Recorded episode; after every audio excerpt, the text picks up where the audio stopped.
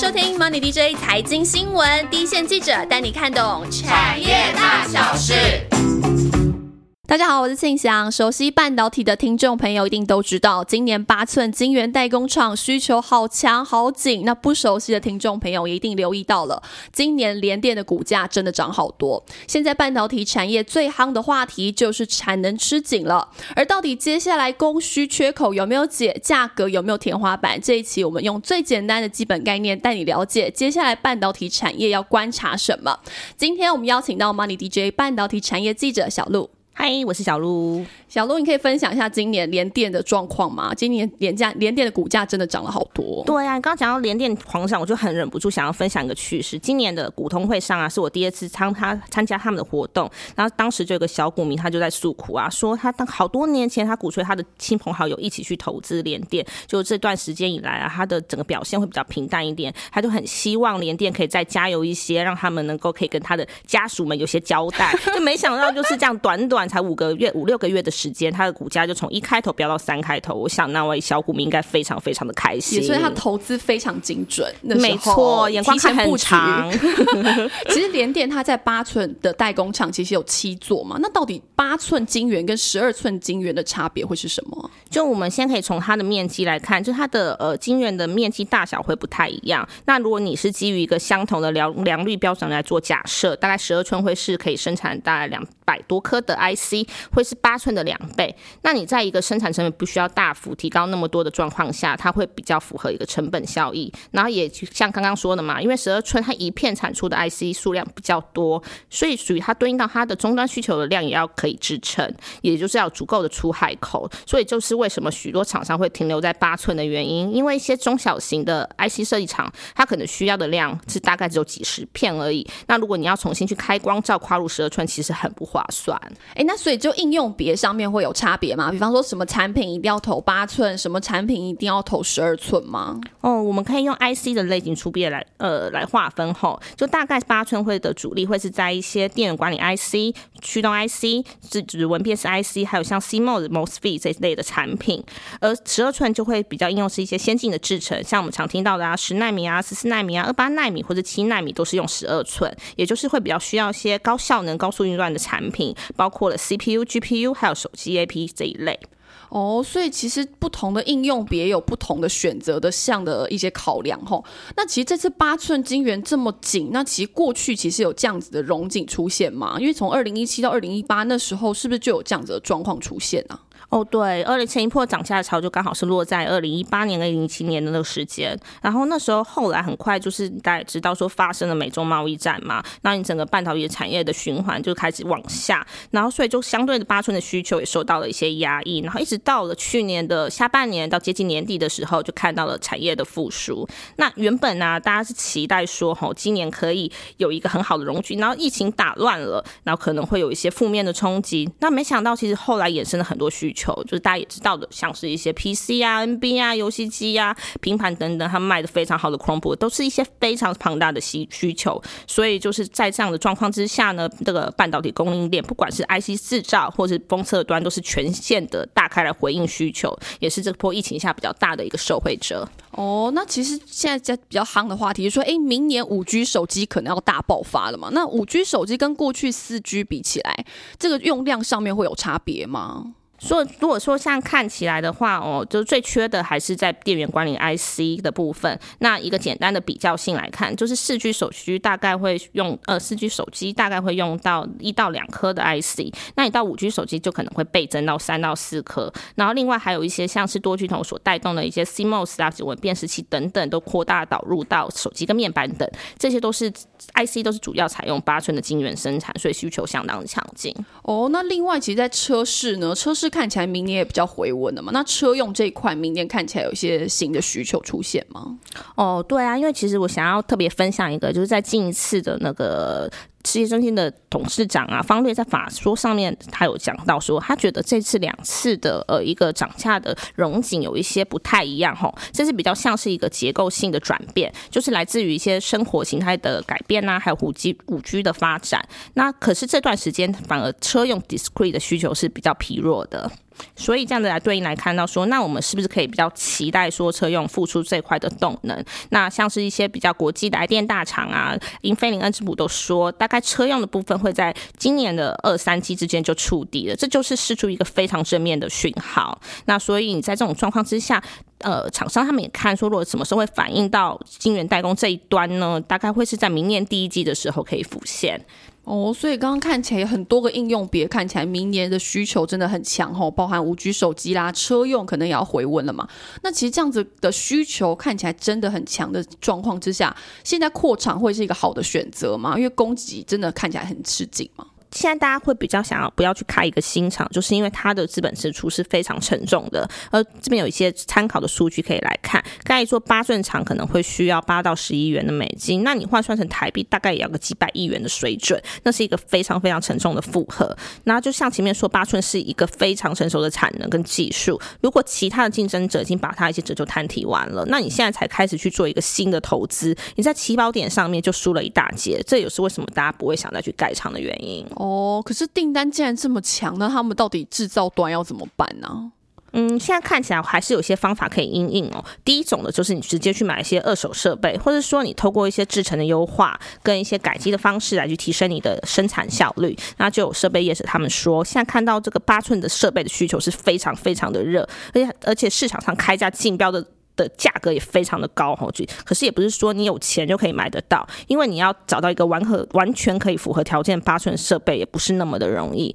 那为什么呢？因为就是过去就像这些 IDM 厂啊、晶圆厂，他们已经把一些的资源去投入在十二寸上，现在十二寸还是最主流的晶圆尺寸。那你回到设备上来看吼，你又把一些它的研发还有资源都是放在一些比较旧的产品，那就根本没有一点赚头啊。所以现在有看到很多的八寸设备其实停产了，所以你在取得上面，在设备的取得是非常不容易吼。这也就是为什么现在八寸扩充产能比较慢的原因哦。所以看起来提升效率啊，或者买二手设备。可可能是一个短期可以去解决，可是买二手设备又竟然这么难，那我干脆直接去买一个厂，你觉得有机会吗？真的就是最快最快的方式，就是直接买了一个厂，你就不管它的厂房设备什么，都跟帮你传后，直接买一栋进来再说。对，所以这也是大家非常关心，很就是最近在热烈讨论的话题。那可以看到三雄的态度，那台积电它就是很明确的说，它不会去买厂，可是像联电，他就说他会去加速在并购上面的动作。世界先进在最近一次法说会上面也说，他会很努力的去寻找世纪并购。可是其实这真的是要找到适合标的，不是那么的容易。哦，其实世界先进在这几年其实也有一些买厂的动作嘛。那时候，对啊，二零一四年买南亚科在桃园的八寸晶圆厂，然后到后来又买了 Global 方局。那这样的的机呃营运上面的策略已经相当积极嘞。那这种产能的产能的量来说，它其实有一个明显的提升吗？哦，是的，它的产能提升满了。今年的这它这个新厂占它的营收比重已经来到了十趴。那它预计说明年这个厂区可以对它可以贡献是可以来到十五趴左右的。所以它也因此有去做一些在新增产能的一个规划，因为它现在新厂的 run 数状况比它预期的来得好。那它现在目目前的产能来看的话，大概是三万多片嘛。那到明年第二期会预计会提升到四万片。嗯哼，就特别是针对 Global Foundry 的这个厂嘛，这个厂区。呵呵，哎，可是 Global Foundry 这个厂是在新加坡，他们怎么样去寻厂啊？这个寻找一个好的标的，应该也是关键吼。对啊，其实。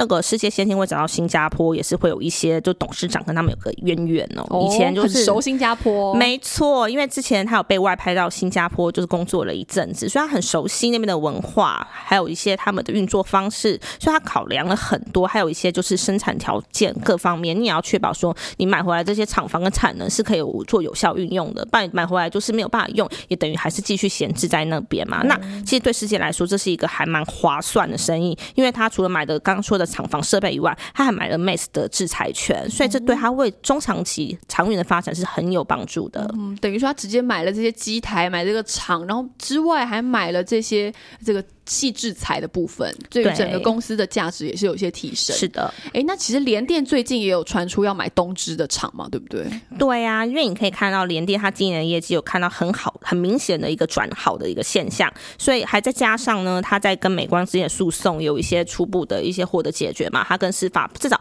司法部那边是没问题的。对，然后在这种状况之下，大家都觉得说会不会就趁这个势头，就是干脆就扩大布局啊？所以我们会发现它在那个法说会的那。一周就开始投资圈盛传盛传一个月对，嗯盛传一个消息，就是说他就要去买日本东芝的一个八寸厂，然后就在当周的礼拜四，也就是法说会的早上，他就公告。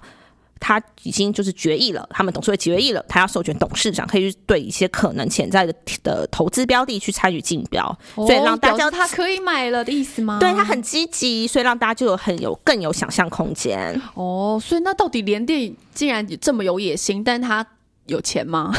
很实际的问题。那以现在已经揭露的资料来看哦，它现在账上的现金大概会有一千亿的新台币。那过去几个八寸厂的成交金额大概会落在大概七十几亿元到百亿元，所以如果现在再入手一座八寸厂，绝对是绰绰有余的。那其实大家也可能也知道说，呃，联电过去是在日本其实就有一座八寸厂，然后后来因为在二零二一。二零一二年的时候，他突然宣布要关门，主要是因为当地的生态体系进入了一个缩编的阶段，它的营运成本没有办法有效降低，所以他因此决定要进行解散。那外界也是在关心，也在看吼，如果他现在趁这个势头，然后就趁势回到了日本的市场，可是不是可以就顺势的雪耻？哦，不过大家可能还是要比较留意一点，就是。不管怎样的投资，都会还是有风险会存在。那光是前期可能会需要一段时间的磨合期，然后有可能会造成一些干扰。然后，尤其是说，可能最近联电才刚买了一个日本的十二寸厂嘛，然后目前对对好忙，对联电好忙，对 它的毛利率还没有到到达一个平均值。如果现在去贸然买厂的话，会不会造成一些负担或影响，也必须要关注的。嗯哼所以看起来这个代工厂要去买厂，感觉是一个更很积极的作为哈。但是就只是个别公司的影响，但就整体的八寸的总产能其实并没有改变啊，因为只是从 A 移到 B 这样的概念，所以总产能这个数量有要这几年会增加吗？哦，就是我们可以看到一个数据，就是 Semi 的它的一个预估值，在二零二零年的呃八寸晶圆产量会落在一个六百万片，然后到二零二二年会增加到六百五十万片。那这样换算之后，那它可能增长的幅度只有八趴左右。那像我前面说的，光像这种五 G 啊，然后各种各样开展过来的新应用，那这些需求一定是会远超于这样的一个产能的成长幅度。嗯哼，所以看起来供需还是不平衡的状况之下，现在有说要涨多少吗？因为其实从 IC 设计业者这边来听说啦，这个代工厂真的是涨价涨定了，价格涨大概一到两成，但是很残酷的是。这个量只给了今年的九成，也就是说我量又少，然后又贵。现在这个状况看起来，明年一月一号就要开始实行了嘛。所以其实对晶片设计业者来说，这种涨价的趋势来说，真的是要一一去检视过去产品，诶，有一些毛利比较低的产品，是不是有机会把这样的成本来转嫁给客户，来维持这个 IC 设计厂的一个毛利的表现？不然看起来明年第一季开始，这个毛利率可能会是一个隐忧哦。但是比较特别的是，其实这次台积电好像没有涨价嘛，对不对？嗯，他就在他的法说会上面说，他不会涨价，为什么呢？他更重视的是销售一种价值，而不是价格去给他的客户。他觉得他不需要用在这个机会，在这个 moment 之下去跟他的客户涨价，他更重视的是一个比较长期的关系。那他为什么不会去涨价呢？是因为他的大客户通常不会只下载一种制程哦，可能有些会在八寸，可能有些是在十二寸。那他已经把一些最难敲定的先进制程的订单已经敲好了，他实在没有必要去浪费一些资源去跟你去。讨论新的讨论八寸的价格溢价，那反而是破坏了彼此的关系。哦，所以他们嗯其实这种晶圆代工厂跟 IC 设计厂真的是那种很长期的配合的跟 partner 的伙。伴，嗯那联电跟世界这次为什么会涨价呢？哦，就是可是可是就前面来讲说，因为台积电它是比较专注在一个先进制程的部分嘛，那联电其实它已经宣告它已经不要再去做这样子的竞赛，所以它会把更多的心力跟资源是放在成熟跟特殊制程上面，也就是要当成熟制程这个领域的霸主。不过也是因为它是一个比较成熟的制程，所以全球其他很多的竞争者也都可以做嘛，所以它过去一个比较长的时间会感受到一些外面的一些杀价竞争压力。然后不过因为现在需求比较好嘛，还有一些就是呃贸易战两边啊，中南中美把打来打去的关系，然后让台湾的联电重要性提升，那它可以顺势在这个 moment 就是让它的价格回到比较健康的水位。终于找到一个时间点，嗯，可以改善自己的获利表现。没错。哎，那像联电跟世界，他们各自的竞争优势会是什么？因为刚刚讲说联电可能会在一些比较成熟啊、特殊的制程嘛，那其实另外一个竞争优势可能就像它的廉价版，对不对？对啊，就是它可以某种程度会保证他们的这些联盟里面的伙伴们可以获得足够的产能，然后可以彼此一起指引彼此的成长，就是比较像是一个联盟作战的感觉哦。哦，像是台湾的这个联咏，就是它的廉价版之一嘛，感觉整个出海口真的是有一个方向可以让它去舒缓，就是它的需求端，一定是有人跟他买的，可以这样讲吗？没错，没错。那像世界的话，它的竞争优势会是什么？那世界的话，大家也知道，还有一个富爸爸台积电。那我这边可以提供一些我们整理的数据给大家来参考。那你从你的那个 operation margin 来看的话，过去十年后，台积电的这个盈利率可以维持在大概四十趴左右上下的高水位。呃，就是是我们知道的，就是呃，Intel 的话，大概会是在三十趴上下，啊，一度可能还有只有掉到只有二十趴哦。那在神送的部分，它的晶圆代工厂大概就只有十七趴的水准。那那像呃联电呐，还有中国的中芯，它的起伏就比较大了。那为什么台积电可以保持这么好的盈利率？哈，就是它有一套非常难以复制的营运管理模式，而这样的模式在导入世界先进之后，就是它最大的优势。所以我们也可以看到说。过去几年，世界的盈利率大多都是维持在二十上下的水平哦，所以生产管理其实也是蛮重要的一环。没错的，对。那所以看起来这次涨价之后，到底这个天花板会在哪里？可能是大家所关心的焦点。那到底要怎么样去新增这样的产能，才是现在目前 IC 设计厂商就最危急的一个话题。到底要怎么样找新的产能进来啊？那其实是，哎，大家也会问想说，哎，那你有是不是有些产品你可以转到十二寸去制造？你不一定都要依赖这个八寸。嘛，那其实要投一个十二寸的厂，它有个很重要的关键，就是这个产品，我们刚刚可能提到说，哎，这个有没有出海口量，可能是一个关键。另外，其实它跟它最财务面最相关，就是开一个十二寸的光照的成本真的很高，像是一个光照的成本可能就要上千万。那到底要摊多久才能获利呢？这种在比较成熟啊或消费性的晶片当中，这可能不是一个首选的条件啦。但是其实这样整个产业的往一个比较高效能啊或者整合度更高的产品也，已经是趋势嘛。其实像过去大家也都知道，这个驱动晶片跟触控晶片，它们可以合在一起形成这个所谓 TDDI。那 TDDI 这样子的。整合性产品就可以让它从诶八寸投到十二寸。那其实这种产业的趋势之下，也让有些厂商可以推着往前走，推着往十二寸走。那除此之外，也有一些晶片设计者也在想说，哎，其实这个中国这几年也是面对到很多样的竞争挑战啊，杀价等等。我们在持续做八寸，持续做这些比较消费成熟的产品，可能对我们的获未来的获利有一些影响。所以我们也去思考说，比方说松汉啊，或盛群这种传统的 MCU 大厂，他们也想说，哎，有一些新的。产品有些比较高阶的产品，我们直接来投十二寸，那这时候其实就是一个还可以说检验的时刻啦。那其实就中小型的业者来说，真的是很难再找新的产能。比方说有一些新的呃，有一些晶片业者来说，哎，我们来找新的伙伴来做应应。比方说翼龙，翼龙过去它就投比较多，就投片在刚刚讲的联电嘛。那其实今年也开始新增，像台积电或者说甚至有第三家这样子的代工厂，尽管可能一开始可能量。呃，这个价格比较贵，但是我先拿到这些量来应应我们客户的需求再说。甚至有一些厂商来逆势操作，当这种中国我们刚刚讲可能有一些贸易战啊等等，这个中国晶片业者也想说，哎，我们要分散分散这个中心的半导体世界，我们可能把一些产品来投片在台湾的代工厂。那虽然也造成这个联电或世界他们产能很吃紧，但是这个中心这边哎也空出了一些产能，或许也是我们台厂新的机会跟新的可以去投的点。那其实到底要怎么样在八寸厂里面去改变一些制制成，或是推出新产品，或者成本结构更好，来维持这种杀价，呃，平衡这种杀价或维持毛利率的表现，好像也是现在晶片设计业者比较关心的焦点。那到底明年八寸看起来还会维持这么吃紧吗？小鹿你怎么看？看起来现在呃，如果以业者来说的话，像世界先进跟联电会觉得至少是满到明年的上半年是没有问题的，就是它的产能利用会在一个比较高档的水准。那其实一些研调机构他们的分析指数会觉得那会是一个吃紧一整年是没有问题的。一整年有什么产业可以看到一整年？真的好旺。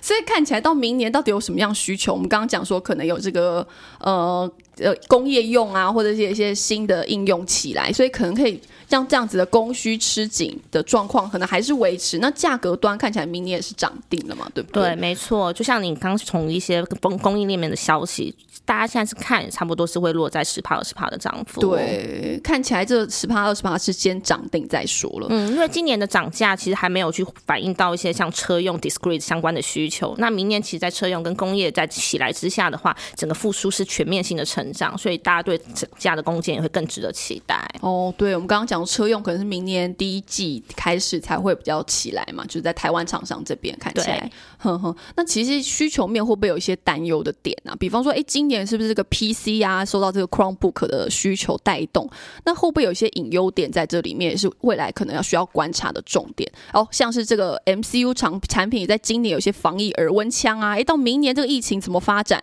可能也是影响这个明年八寸晶圆代工厂还有没有那么紧的一个关键点。那另外还有一个点，其实也需要观察，就是是不是有 overbooking 的现象。现在看起来那么紧，大家晶片设计业者，哎，我 A 厂也下多少一百片、一百万片，哎，我 B 厂也下一百万片，我每个都下了一百万片，可最后我可能拿到，可能是这样讲说，我可能拿到今年的九成。